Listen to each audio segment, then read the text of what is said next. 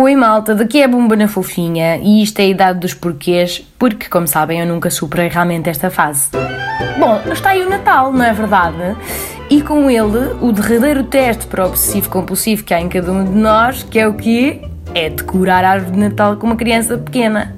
Porquê? Porque é que todos os anos fazemos isto?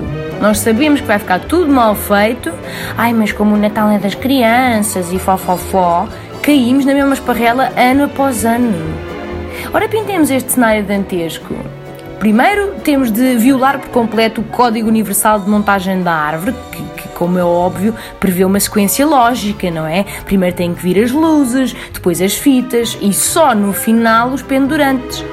Mas não, com a criança temos de aceitar assim um autêntico moche anárquico de objetos em cima da árvore. Assim, sem ordem nenhuma. As luzes podem vir no fim, não faz mal ficar com os fios elétricos todos ao léu. Oh, não tem problema, porque o Natal é das crianças.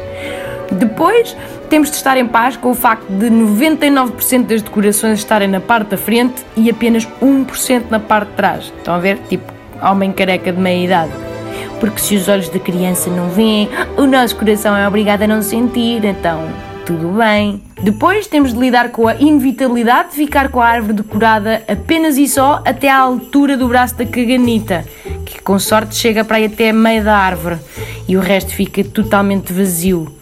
Mas talvez o pior seja a parte de aceitar que há tipo 10 bolas concentradas nos mesmos 50 centímetros de pinheiro e que o resto fica praticamente nu, só porque lhe apetece, compreendem? E nos casos mais críticos, aceitar até que, não sei, podem ficar duas ou três bolas no mesmo ramo. Então, porque não no mesmo ramo?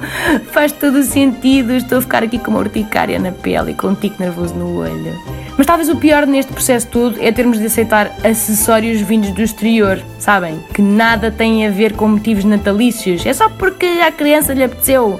Nomeadamente pentos de cabelo da Hello Kitty, uh, miçangas, uma pantufa solta, ou rabiscos recortados em papel, ou mesmo coisas semidisformes feitas com plasticina castanha, a que a criança, eh, num momento de extrema criatividade, chama de anjos. Compreendem?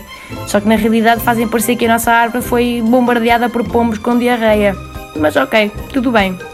E depois deste martírio, ficamos com uma árvore de Natal que parece, não sei, uma aula de EVT que implodiu. E depois ainda temos de dar a criança nos olhos e mentir-lhe com um sorriso nos lábios. Opa, boa! Ficou tão bonita, minha querida! Uau! Bravo!